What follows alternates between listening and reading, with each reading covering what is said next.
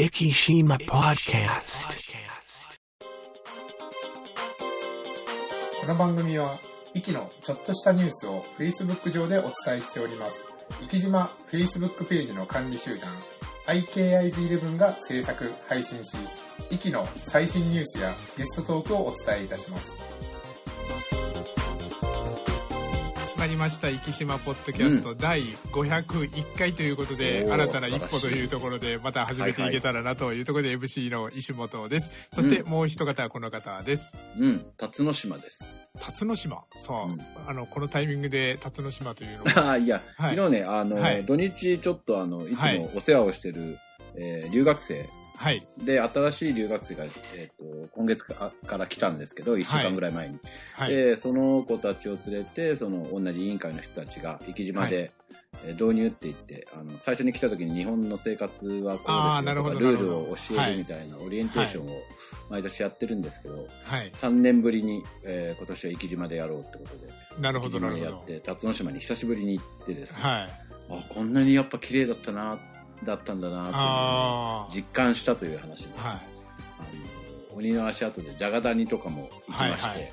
えークルージングもしまして、まあ、ちょっと波が今回高かったんで外海には出れなかったんですけど、はい。まあ、それでもみんなあのやっぱり海の色とか感動していただいたなっていうことですね。いやもう福山先生がおっしゃる通り今お話を聞いててそういえばなかなか最近辰野島行ってないなと思って、ねそうなんですよ。きっかけがないとやっぱあのそう行かないですよね。行かないですもんねなかなかですすよ。いつでも行けると思いながらもですねまああのはい花毛崎に久しぶりにはいはい登りましたけど、あの福山先生あの観音様見えるタイプでしたけどいや、全然見えないです。今まで何回も、はいあの説明されましたけど、一はい回も見えないです。ちょっとあの心が汚れてるんです。そう 僕は一回だけあの見えた気がするんですけどあれが本当に合ってるのかどうかがちょっとあそうそ怪しいうというそこよね。そこなんですよね。はいそうなんですよ。まあ、あのたまには皆さん、息の方も行ってくださいって感じですかね。ということはあのー昨日はじゃあ福岡君はというところですけどうん、福岡君はちょっと見てないんですよね。あのいや実を言うとですね、ええあのあ、わかった。あのあれでお休みですよね。ーそうなんですあのー天の川の西川さんからですね、はいはいはい。あのーあの後また、I「ハッシュタグ #IKIPC」でご紹介ありがとうございます、柏ね柏飯ネタ引っ張ったねという コメントをいただいて、ね。あまたちょっと今週もあの福福岡君見とかないとあの福山先生との話についていけないなと思ってそれでなるほど。本当にあの僕あの TVer ばっかり見てあのテレビを本当につけなくなったので、はいはい。あの12時半にいろいろ用事を済ませてあの、うん。テレビの前にこうあのそ備えてパッとつけたら、うんあの黄色い24時服を着間テレビがた人たちが。ね。あそう年に一なん回ねだと思ってそれであのあじゃあ今週はあの福岡君ネタはないんだなとそこだけ、そこだけ1時間は、あの、福岡君やってくれって、多分福岡、福岡の人はいっぱい思ってそれをるかもしれない。同じことを思った人がですねあのツイッターで福岡君で調べたらですね、はい。あの福岡だけ福岡君やってくれよとかですやっぱりそう 結構あか。のつぶやいてる方が多くいらっしゃっそうて、ね。はい、なかなかやっぱみんなもう福岡君はもう伝説の番組になろうとしてます。ただちょうどそのタイミングでやってたのがあのミーシャさんがあの対馬に行くっていう、はい。なるほどその時間にやってたんですね。やつをちょうどやってて、なるほど。はい、それえで、っと福岡君たちが見る時間帯にそこへぶつけたのかもしれない。なるほどなるほど。うんというところであのまあつ対馬対馬結構ですね今あの、え立川こしらさんっていうあの落語家さんも、あの行ったりとかしてなんか結構いろいろ活発に動いてたりなんか対馬ちょっと暑いなと思いながら行きたいなと思ってまあミーシャには負けるな。そうですね。はい。ミーシャさんは一回行ってみたいんですけどね、いまだにちょっと機会あがない。あライブですねお医者さん家庭ですもんね。あそうですそうです。あのもともと対馬も伊豆原病院ですね。あのね。あ違う。中津島病院だったかな先生がいらっしゃってでお二人ともご夫婦ともそこの先生だったんですよそうそうそうですよね。はい。で、兄弟の人も確かお医はい者さん、あそうですね。はい。というようなあの福岡君ネタを毎週毎週繰り返してるわけですけども、福岡、福岡ポッドキャストの というところであの生島ポッドキャストらしいところで、ちょっと501回。はい、トークテーマに行こうと思うんですけどもあのまあ500回が終わってうん。それであ、500回といえば言うの忘れた。えっとはい。この前その留学生たちをはい。某ホテルに泊まったんですけど、はいそうすると、あの、受付の、受付の方というか、はいはい。に、あの、500回おめでとうございますって、あの、い言われました。は はい。い。。いや、もうありがたいことで、僕もあの、何人かからおっしゃっていただいて、あの、そんな僕ですね、あの、結構、あの、こんなことやっておきながら、あの、結構照れ屋というかですね、あのああ、すいません、お恥ずかしいですとか言いながら、500回ありがとうございますっていうのを受けてたんですけども、そんなお恥ずかしいとか言っておきながら、今日のトークテーマがですね、本当はに、今まで一番下げてたようなトークテーマだったんですけど、あの、福山先生からのリクエストということで、ちょっとはい甘んじて受けようかなと思う。うん。今今日はね、MC 交代ってじ。感じですよね。はい。生島ポッドキャストと私石本というところで、うんはい、あの、ちょっ皆さと、んね、謎に包まれて聞きたいことがいっぱいあると思うんですけど、あの、ご問400、499回の時にですね、はいあのー、生島ポッドキャストと福山先生というのをさせていただいて、それの、あのー、ちょっとリベンジ企画じゃないですか。そうそう、リベンジはい、あの。そういうような形で501回目をちょっと迎えさせていただこうと。聞いてみたいです。はい。まあ、一一番目、まず一番目。はいまあ、その前聞いたかもしれないなぜはい PT になったのっていうのをみんな聞きたいっていうことなんですよ、ね。なるほどですね。もともと、あれですよね、違う職業でしたよね。そうです。あのー、PT じゃなくて、あのあの、アルファベット別の、あの、MR というですね、うんのに、はいはいう受かって、それでやろうかなって思った時、まあ、ちょっといろんな事情があって、あのーちょっと福岡近郊に残りたくなったというか、残らざるを得なくなったっていうようなことがありまして、あ、まあ MR に受かってたんですか？受かってたんです。はい。初めて聞いた。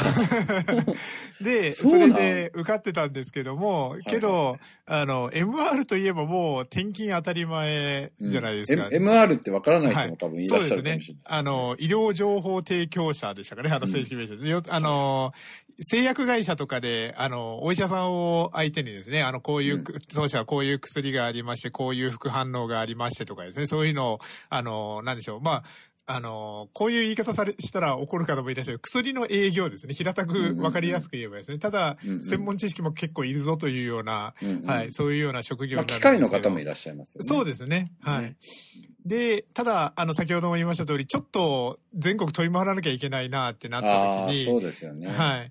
ちょっと福岡に残らざるを得なくなったというところで、まあちょっとうんうん身内の、あの、ちょっと体調とかがあったんですけども、うんうんうんうんで、そうなった時に、じゃあ、その、福岡に残れるというか、自分で、あの、住む場所を選べる職業に就きたいなと思ったんですよね、その時点でですね。。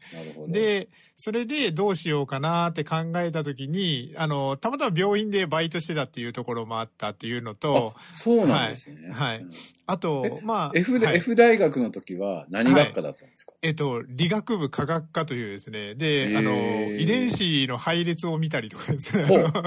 あの、わかりやすく言えば、あの、まさに今言うあの PCR っていうやつですね。はいはいはい。はい、あれをやってました。なるほどはいね。。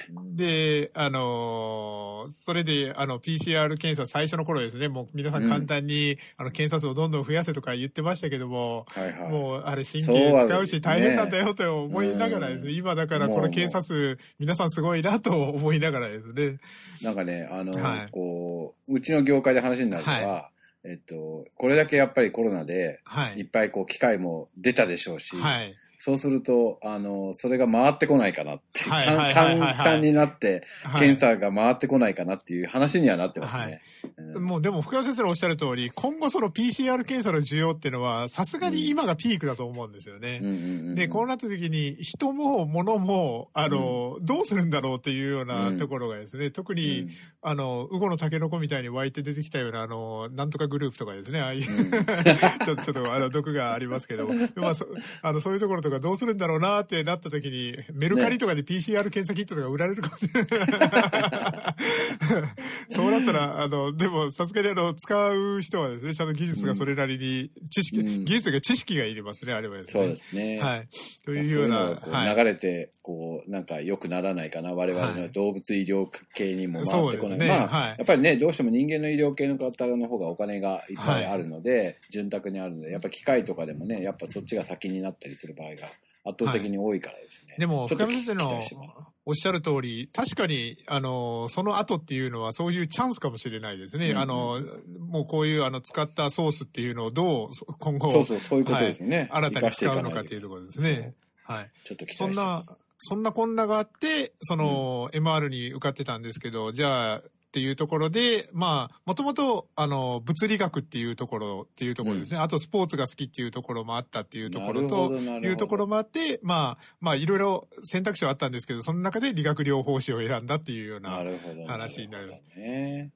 で、そうすると、はい。PT にそう PT になる、はい。なった理由分かりました。はい。しかし、はい。福岡に残らなきゃいけないっていう前置きをしているにもかかわらず、なぜ生島に流れ着いたのっていう。そこはですね、あのーまあ、あのーちょっと、昼間は、あの、病院で仕事をしながら夜学校に行き始めたんですけど、でその4年間のうちにですね、さ、さ、うん。もともと、あのー福岡に残らなきゃいけない原因っていうのが、あの、綺麗さっぱり、あの、なくなっちゃいまして、なくなった。あなるほど。な なので、あの、自分で仕事を選ぶっていうところですね、そこだけがちゃんと残ったような形になったというところで、で、あの、ただ僕たちの仕事って結構、あの、まあ、医療福祉の仕事だから食いっぱぐれがないでしょとかよく言われるんですけど、あの、と、ちょうどですね、薬学部が6年生になった頃で、はい。で、医者になれなかったら、あの、医療系を目指すと、まず薬剤師を目指すっていうところが、それまでの、あの、まあ、まずひと、あのル、ルートだったんですけど、とか言ったらえー。薬剤師さんに怒られるんですけど、あの、でも、そこが6年生になったもんだから、、そこ大きな転機でしたよね。はい。医療系で、しかも、あの、新しい分野で、あの、当時ぐいぐい来てた、あの、理学療法士を目指す方っていうのうんが莫大に増えて、うん。で、専門学校も莫大に増えてっていうところで、もうものすごく、あのーもう本当需要と供給が、あの、一気にバランスが崩れたというようなうん。ところだったので、なんか、いや、はい。実は私もそこを知らなくてですね、はい。はい。あの動物医療も理学療法を今やって、はい。まあ、うちの別の会社あの、はい。やってる別の会社がアメリカの,、はそのワンちゃんたちの理学療法っていうののプログラムを、はい。えー日本語に英語のやつはい。を日本語にするっていう仕事をしてるんですけど、はい。その関係であの日本理学療法士協会さんとのはい。お仕事を一緒に、なるほど。はい。はい、するようになって、その話を聞いて、はいえ、そうなのって思ったんはい、ですよ、ね。そうなんです。だから、あの、福山先生が今おっしゃった通り、あの、僕たちのあの、理学療法士の専門領域って、あの、いろいろ、あの、認定を取っていく資格があるんですけども、はいはい18項目がある中に、突然ですね、あの、動物理学療法っていうのも、そうでしょあの、そうなんです数年前から入ってきたところで、うんはい。だから、あの、要するに僕たちも、あの、幅広く、あの、いろんなジャンルで活躍できるようになってきたっていうところなんですけども、ただ、やっぱり、あの、ちょっと供給過多になっているっていうところもあったので、うん武器が欲しかったんです。なるほど。でそうなった時に、もうどう考えても日本はこの、あと高齢化社会、高齢社会になっていくわけですので、うんそうなったら、高齢社会の予習ができるところで仕事をしたいなと思って、これ、あの、いつも話すんですけど、あの、湯布院とはい。天草と、はいはい。息の、あの、三つの、あの、から誘っていただきまして、うんうんで、選んだんです。で、そそれぞれ3カ所行ったんですけども、はいはい。まあ、今思えばですね、あの、ジェットホイールのあの、時刻表とかのタイミングとかもぴったりだったからっていうのもあるんですけど、あの、家から、福岡の家からですね、一番早く行って早く帰ってこれたのが息だったんですよ。まあ、そうでしょうね。そうなんですの中だったら間違いなくそうでしょうね。そうなんです。それだったら、離島に住む経験なんてそうそうできないし、3年間ぐい。らい勉強して、それで福岡に帰ってこようと思っなるほてど、一気に来たっていうのが最初です。なるほど、はないるほど。まあ、その、皆さんが思われる離島のイメージ、はいあの、息を知らない人からすると、はい。離島って遠いんでしょうとかいう感じがしますけど、はい。逆に言えば福岡のすごい田舎よりも、はいあの福岡市内に近いです、ね。でそうなんです。あのー本当に、あの、さっと行ってさっと帰ってこれたの、それは第一印象ですごくでかかったですね。いや、今回思ったのは、はいはいえっと、うちにホームステイしてた子が今、はい山形に帰ってきてるんですよ。はいはいはい、はい。国際交流員で帰ってきてるんですけど、い、や今回のそのあれに来たいと言い出して、はい。山形からだぞ山形って話になって、で、月曜日は仕事があると。はい。あの、どうやって来るよはいって調べたら、案外朝6時、土曜日の朝6時の、はい。えー飛行機乗ったら、はい10時集合だったんですよ、ベイサイド。はい。はい。着くんですよね。なるほどなるほど。で、しか、もあの、はい2時のジェットホイールで昨日帰って、はい着いたっつったら、着いたっつって、はい。あの、日帰り、で、あ、い一泊で一泊ではい山形からはい。強行軍で現れたっていう。はい。まあ案外駅、あの、そうなんです交通の便はね、はい。それなりにいいので、はい。ちょっと今日間に合えばと思って、あの、用意してるニュースも、そんな、あの、飛行機関係のニュースもちょっとあったんですけども。例のやつですねはいそうです、そ んな感じでじゃああの、はい3本目は次行こうはい、わかりました。お願いいたしえっます。と、あの、うちの妻からなんですけど、はい。生島で初めてネット上で知り合った赤の他人は誰って聞きたいって言ってました。はい。もう、それはもう、あの、福山先生が一番お答えを知ってるんじゃないかなと思うんですけども。そうですよね。そうです。あの、これは、ポッドキャストの中でも何度か話をさせていただいたんですけど、えっ、と、まず、ねその、本ですね。あの、もう SNS ってのが、あの、僕たち、僕が壱岐に来た時は、あの、まだ mixi が残ってたからっていうような、そうですね。はい。ですけども、 mixi はある程度その、あの、顔も本名も晒してっていうような感じですよね、あれ。だから、あのーはっきり言って、そこら辺の知らない人とあんまり知り合いになることはなかったわけですよね。で、で、なので、壱岐に来て、最初は本当に知り合うことなんて職場の人しかなくてっていうような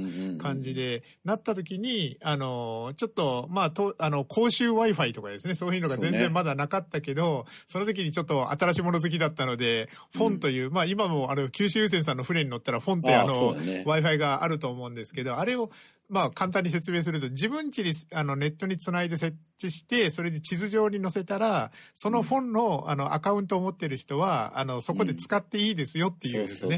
はい。でも普通はこれですね、ほとんど店とか持ってる人がやったりとか、やるんですけど、まあ一般の方もまあ1割ぐらいいらっしゃるかなって中で、これをちょっと立ててみようと思ってやってみたんです。そしたらですね、マップの中にですね、もう一方されてる方がいらっしゃって、で、これ誰だろうと思って、見たら、あの、壱岐動物病院さんがされてて、あ、動物病院でこういうことされてる、あの、先進的な方がいらっしゃるんだなって思ったのが、あの、最初で、で、そこが、その後ツイッターですね。もう12、3年前になると思うんですけども、ね、そしたら、ある時に、その、壱岐動物病院の、あの、猿岩のアカウントの方が、壱岐ベッドさんがですね、あの、フォンについてツイートしてたんですよね。はいはい、はい、で、多分それが最初に絡ませていただいたきっかけだったんじゃないかなと。ね、あ、僕もフォンスポット作ってますみたいな。そのフォンが出た時に、はい、えって一気にもう一個、フォンをしてる、し始めた人がいるっつって、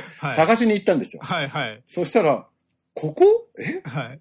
家やん？っていう話になって、位置が間違ってるのかなって最初思ってたんですよね。はい、そうですよね。はい、あの、ツイッターもね、我々、はい、あの、うちの妻と3人で最初始めて、はい、息誰もまだ当時やってなかったんですよね。フェイスブックもそうでしたよね。そうです。誰もやってなくて、とりあえずフェイスブックやるかみたいな、フェイスブックに関してはもう最初わけがわからなくて、ツイッターはある程度シンプルなので、あの、理解はできたけど、最初フェイスブック、深山先生と二人でやってることは、何のためにこれがあるんだぐらい。もう、あの、それぐらいの感じでしたもんね。ねはい。じゃあ、そっからやっぱりもう一個聞きたいっていうのは、はいあの、アップル信者になったのはいつからそうです。それはですね、あの、先ほどのところ、あの、PCR 検査とかいう話に戻りますけども、うん、あの、まあ、研究室。これはもう、なるほど、やっぱそういうことか。はい、医学系で。そう、理系研究室あるあるで。なるほど。はい。で、あと、まずですね、最初あの、クロマトって言って、あの、成分分析の、あの、機械があるんですけどクロマトグラフィーです、ね。そう、クロマトグラフィーですね。それに繋がってた機械が、あの、なるほど、ま、SE。そうです。そうなんです。で、それで、なんだこの、あの、四角くて、なんかちょっと PC、あの、僕はパソコンといったらもう PC98 のイメージだったんですよ。なるほど、なるほど。だったのが、それがなんかちょっと、なんだこのカラフルなリンゴのマーカーとかですね、そんな、うん、ところから入って、そこからちょっと経ったぐらいで、あの、キャンディーカラーの iMac が出てきて、コマーシャルでくるくる回ってるキャンディーカラーの iMac が 出てっていうところで、それで研究室でもうすでに、あの、マック信者が何人かいたもんですから、あの、あれ結構高かったと思うんですけど、うんうん、トントンとですね、あの、あの、G、G4 がその場で置いてあって、そうそう。で、それの横にキャンディーカラーの Mac が学生用にということで2つ置かれるようになって、そうなんだ、へはい、そこから、あの、研究室の中でいち早く MacOS というものを覚えて、それで、うんあの、他の OS が使えなくなった、あの、一番中毒者を なるほど、が僕だったっていうような感じで、なるほどそこからで、えっ、ー、と、でもしばらくですね、自分のマイマックを持つまでは結構時間かかったんですよね。まあ、っていうのも、高かったもんね。高かったですもんね。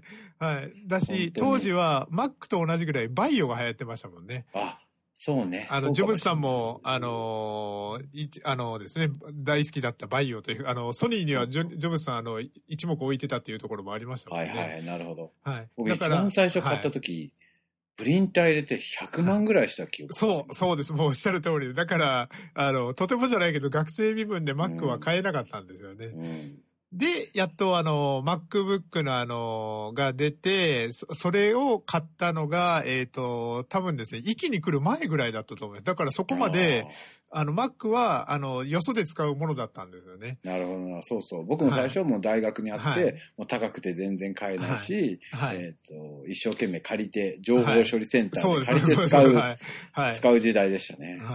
それからしたら今ね、まあ、円だ、円安になったとはいえ、まあ、あの当時に比べれば安いもんですよ。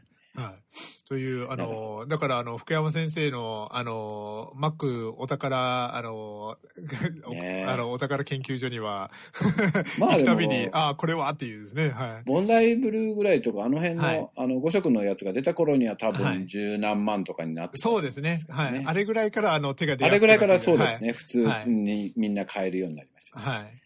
じゃあ最後の5つ目ですけど、はい、これから10年にしたいことは何ですか、はい、?10 年ですか？これこの前すごく考えたのがですね、うん、あの、ちょっとじ、実は先週、あの、体調ちょっと崩して、はいはい、このタイミングで体調崩したら、あの、ちょっとコロナ かなと思ったんですけど、ちょっとあの、なんでしょう、えっ、ー、と、胸より下のあたりがですね、あの鼻か、はいはい、腸のあたりがちょっと体調が悪くなって、で、ちょっと先週一週間あの走るのも全然できなくてっていうぐらいの感じだったんですけど、そ、ね,、んな中で、あの、あの、大げさかもしれないですけど、初めてちょっと寿命を意識したんですよね。おで、まあまあ年齢的にもね。そうです、そうです。あの、よく言う、あの、50までに一回ちょっと寿命を感じるっていうですね、あの、そうそうそう。そう。っていうところで、寿命をちょっと感じたときに、もうまさにタイムリーな話なんですけど、うん、はい。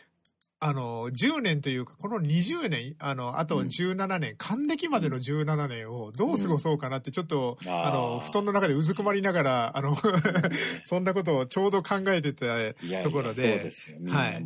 健康第一で。はい。その中で、あの、はい、もうベタな話なんですけども、うんあの、行きたいところやりたいことっていうのを、残さないようにするっていうところが、あの、具体的なところは今まあいくつかはあるんですけど、うん、今、まず10年っていうよりかですね、一番最初にしたいのは、やっぱり、あの、断念してしまった47都道府県を、うん、あの、踏破するっていうところで、まだ、東北3県、北海道を行けてないので、東北3県どこですか？青森。えっ、ー、と、北のあそうそうです。青森、秋田、岩手ですね。なるほど。はい。あの、これあの、ちょっと、あの、今だからこそ言えますけど、あの、39の時に、あ、38の時に行く予定だったんですよ。はいはいはい。38の時に行く予定だったんですけど、でも、うん、あの、宿も取った、飛行機も取った、うん、で、うん、あの、トリニータがちょうど J3 に落ちた時だったので、で、あの、岩手でサッカーの試合を見てとかですね、そういうのを組んでたんですけど、あの、うちの大ボスがですね、はい、あの、勲章をいただきまして。ああ、あの時か。で、あの、あれのですね、お祝い会のあの、幹事を任されましてですね。はいはいはい、で、そう、あの、日にちを見たらドンピシャでですね、あの、泣く泣くいろんなものをキャンセルしたっていうところが、はい。なるほど、なるほど。そ、それからなんだかんだしてたらコロナになってっていうようなところで。なるほど。はい。結局、あの、それ以来、だから40までに47都道府県行くぞと意気込んでたんですけども、うん、それを断念した時点で、ちょっとスケジュール的に難しくなったというところで。なるほど、なるほど。はい、そうですね。わざと最後まで北海道残してたんですけどね。ああ。僕ね、北海道行ったことないんですよ。はい、あ、そうですね同。同じく何回か設定をしたんですけど、はい、いろんなことでキャンセルなるほど。で、夫婦で、あ、これはもう北海道行くなってことだねって話になってるんですけど、今んとこ。はい。なので、そうそうはい。この動くうちに、はい、行きたいところには行った方がいいと思う。うね、はい。だから10年でしたいこと、まずしたいことといったら、その残りの4件を行きたいというところと、あと、息でしたいことっていうのももう一つあって、これはあの、福山先生にちょっと話したことはあるんですけども、ちょっと、あの、まあ、あの、言ったらいろいろ大変なところがあるので、ゴニョゴニョゴニョっていうような形にしておきますけど、うん、ちょっと、あの、とある不動産をそこでして、ゴニョゴニョゴニョってやりたいなっていうのがあるんですけど、それこそこの、ね、コロナ禍で完全にストップしてしまってるので、ちょっと、あの、まあ、理学療法士、今もう、実は仕事の8割9割僕事務事をしてるんですけども、うんうん、理学療法士としてやっぱりあの、息で、その、うん、なんでしょう、あの、実験じゃないけど、したいことがあって、うんうん、もう、もう、平たく言うとあの、真面目にあの、健康寿命を、うんあの、息を世界一にしたいんですよね。はいはい、で、その中で、病院で待ち構えてるだけじゃなくてっていうことをいろいろ、はい、考えるところがあるので、ね、はい。それを、それはめっちゃいいはい。はい。やってみたいなと思うものの、いろいろ今、あの、足に重りがいっぱいついてるというところと、あの、クラファンするときは、はい、見れますありがとうございます。はい。あのー、本当に、あのー、早くエアロゾルが視界が晴れないかなと思ってる。ね、はい。ありがとうございます。はい。5つの質問ありがとうございました。うん、はい。というところで、福山先生の時もそうでしたけど、やっぱり、あの、30分で5つの質問はなかなかなハイペースで、ね、と、あの、もうすでにあと残り2分。そう。になってしまって、はい、なってしまったので、ちょっとですね、今予告をしてしまったので、最後にニュースだけ行こうと思うんですけども、はい、はい、えっ、ー、と、これは JAL のプレスリリースからですね、うん、来ました、ね、地域航空サービス、地域航空サービスアライアンス有限責任事業組合 EASLLP 本邦初メンバー5社による系列を超えたコードシェアを開始します。ということで、もう、うん、あの、横文字ばっかりで何を言ってるかさっぱりだと思うんですけれども、はい。あの、息に関係あるところで言ったら ORC。うん。と言ったら、アナとコードシェアをですね、今までしてて、はい、アナのマイルが使えたりとかいろいろあったんですけども、うん、そこがですね、なんと JAL のマイルも使えるようになるというところで、うん、もっとあの、航空業界的にはもっとでかいのは、アナの路線をコードシェアで JAL ができるとかですね。なんかそんなこともできるっていうような。まあ、いわば画期的っちゃ画期的です、そうなんですよね。まあ、福山先生が、あの、ちょっとこのニュースをあの、先週やり取りした時におっしゃってた通り、まあ、将来的にはここら辺はまあ一つになっていくんだろうなっていうところが、大元にあるとは思うんですけども、あの、何がこんなにあの、テンションが上がってるかというと、あの僕たち、福山先生も、あの、JAL マイラーなわけですよね。はい。はい。JAL のマイルを ORC で貯めることができるし、ね。JAL のマイルを ORC で使うこともできるというところで、ねさっき福山先生がおっしゃった、あの、どっかにこう飛ぶときに、今までは、まあ、ジェットフォイルで福岡空港に行って、福岡空港をハブにっていうところが多かったんですけども、うん、ちょっと長崎空港を使いやすくなったなっていう、そうなんですよ。はい、ところが、ですね。これが、あの、すごく画期的な話かなと思って。本当は東京行くのに一番早いのは、はい、長崎飛んで、長崎から東京飛ぶのが一番早く東京に着けるんですよね。はい、はい。ちょっと使ってみようかなそうですよね。で、さっきのあの、僕の最初の話に戻るんですけど、あの、天草湯布院駅っていう話をしましたけど、うん。うん、アナが天草福岡ラインっていうのを持ってるんですよね。うんうんうん、そうなったら、はい、あの、今度から福岡から、あの、ジャルマイラーも天草に行きやすくなってくるんですね。いいよね。そうそう天草航空も使えるようになってきますしね。はい。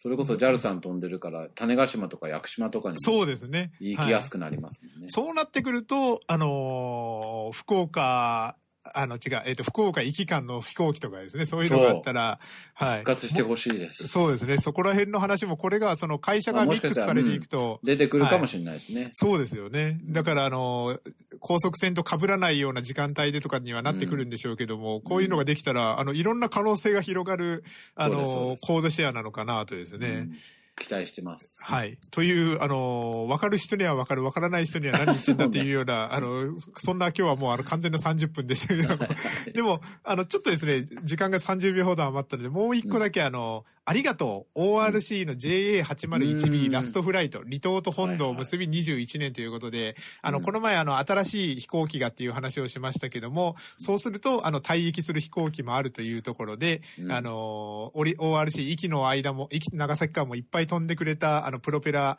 J、DHC8200 型の、えっ、ー、と、1号機 JA801B が退役しましたということで、はい、ラストフライトであの、感動して拍手も乗客から起きましたというような、そんなニュースもありましたというところですいません、最後駆け足になってしまいましたけど。はい。生島、ポッドキャストこの番組は、生島 Facebook ページの管理集団、IKIs11 の制作、配信にてお送りいたしました。生島 Facebook ページに興味のある方は、Facebook 上で、生島と検索していただき、ページ内にていいねを押していただけたらと思います。Facebook をされていない方でも、Google などの検索サイトにて、生島と検索していただくと、生島 Facebook という検索結果が出てくると思いますので、そちらからアクセスし、ブックマークに入れていただけたらと思います。それではまた来週。